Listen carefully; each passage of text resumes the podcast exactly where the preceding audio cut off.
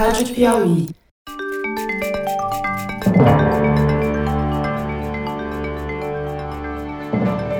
Opa! Eu sou José Roberto de Toledo e este é o Luz no Fim da Quarentena, uma coprodução da revista Piauí com a rádio Novelo.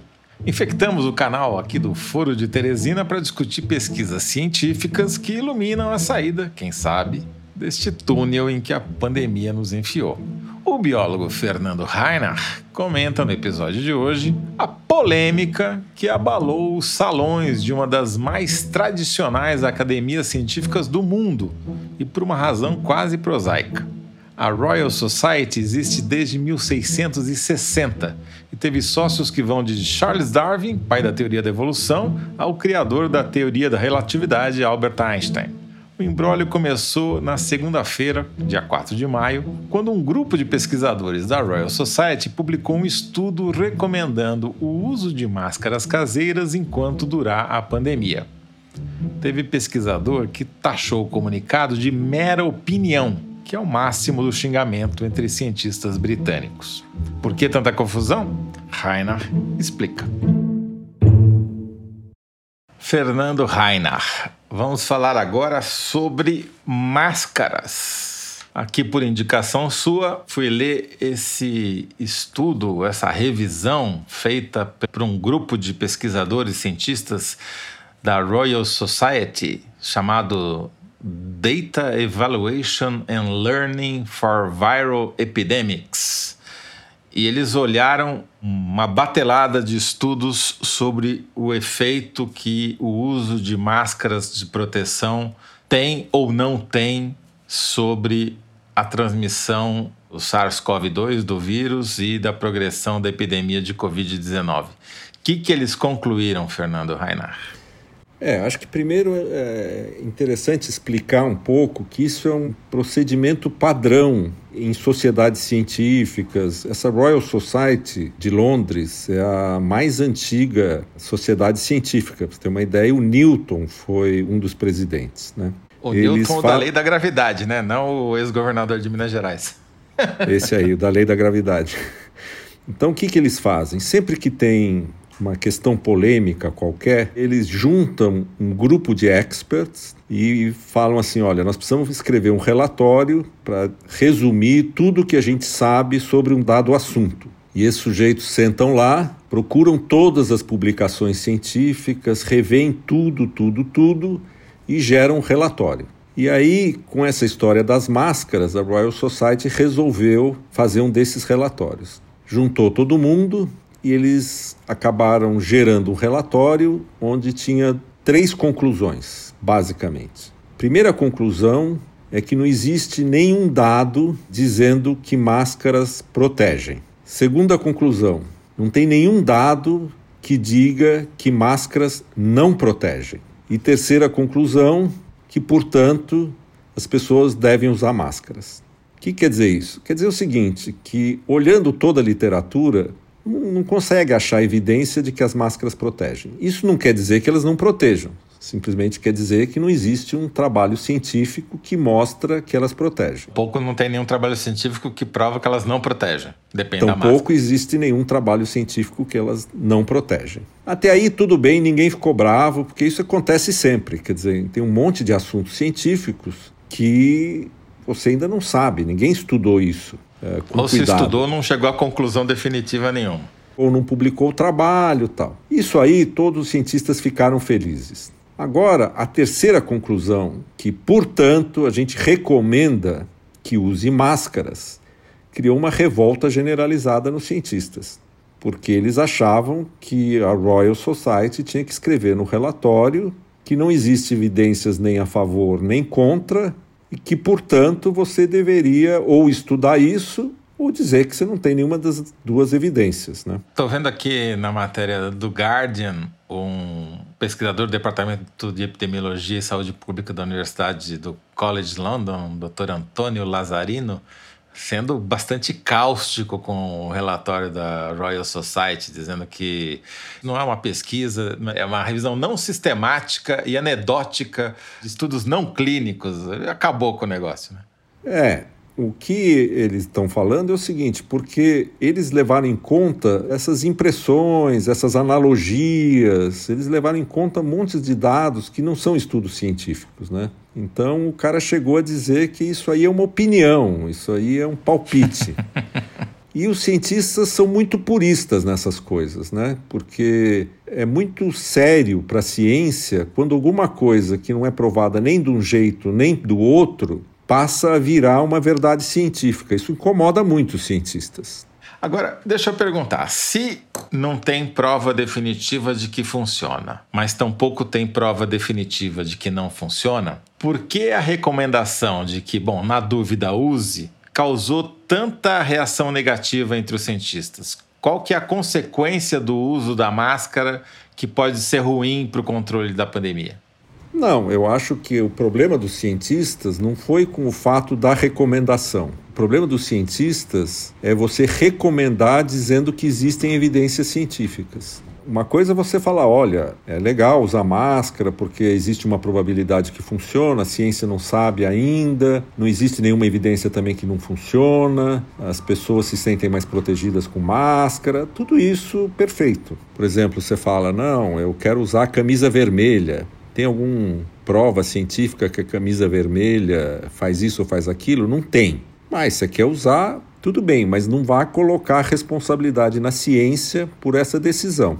Então, isso que causou a revolta entre os cientistas, né? Agora, no começo havia uma recomendação até da OMS para que não se usasse máscara, porque faltavam máscaras para quem realmente precisa delas, que são as pessoas que trabalham na saúde pública, né? médicos, enfermeiros, enfim. Depois começou-se uma produção em massa de máscaras caseira, enfim. E aí, aparentemente, a oferta de máscaras atendeu a demanda. É, as máscaras usadas nos centros cirúrgicos, pelos médicos, enfermeiros que tratam os doentes, essas funcionam. Para você certificar uma máscara dessa, você tem que tentar passar o vírus por ela, mostrar que não passa. Ninguém tem dúvida que essas máscaras funcionam. Inclusive entendeu? elas chamam 95 porque elas têm um tamanho Se... de partícula que elas seguram, etc, tal, entendeu? Quer então, dizer, uma coisa esse estudo não está se referindo a essas máscaras, está se referindo não. a máscaras em geral. As máscaras caseiras, entendeu? Uhum. Essas feitas com duas camadas de pano, etc. Que é o que a gente vê na rua, que é aquela é. máscara preta, colorida, com um bichinho, quadriculada. É. Exatamente, que todos nós usamos, né?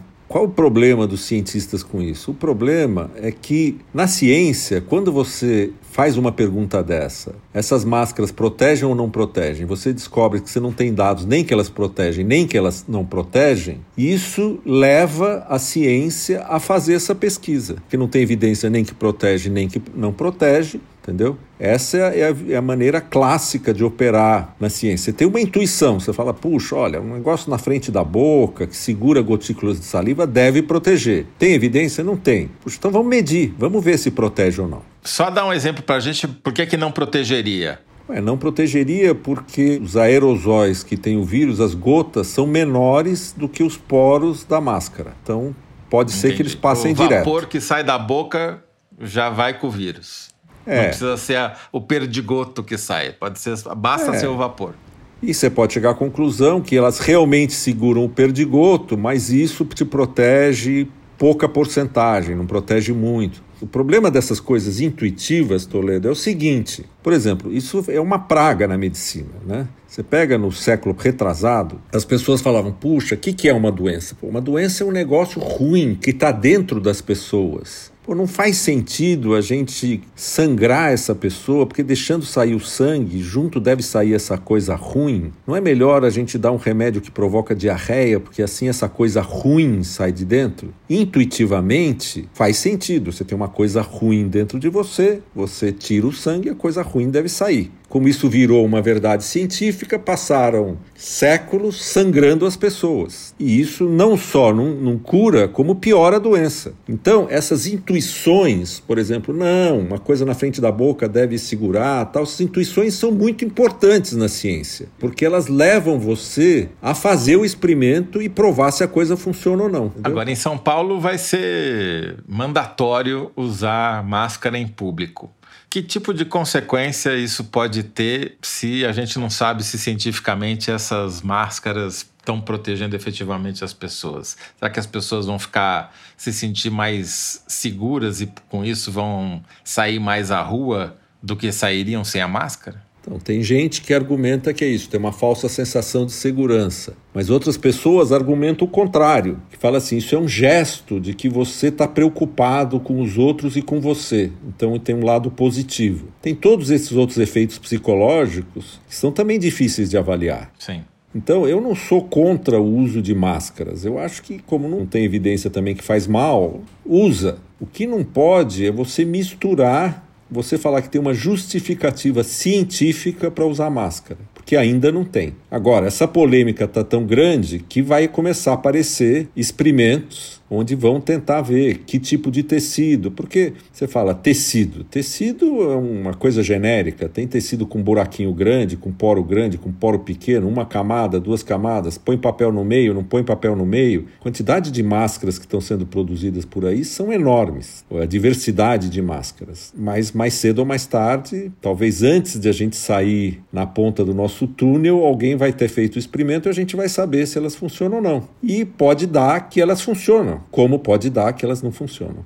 Quer dizer, por enquanto, com exceção das máscaras usadas por médicos e cientistas, aquelas que já são testadas, fabricação específica para essa finalidade, foram testadas, etc., com exceção dessas, as máscaras caseiras, vesti-las ou não vesti-las, é quase um ato de fé. Ou, no caso de São Paulo, uma obrigação legal, mas não há garantia científica de que você está mais protegido usando a máscara ou não. Exatamente. Tem um monte de raciocínios intuitivos espalhados por aí, analogias e um monte de coisas que nos levam a crer que talvez elas funcionem. Mas se você quiser usar o rigor científico, você tem que testar, você tem que ver, botar a máscara num sujeito doente, medir do lado de fora, põe um sujeito doente respirando do lado de fora da máscara, ver se chega na boca do outra pessoa. Você vai ter que fazer um monte de estudos como são feitos nas máscaras usadas nos hospitais.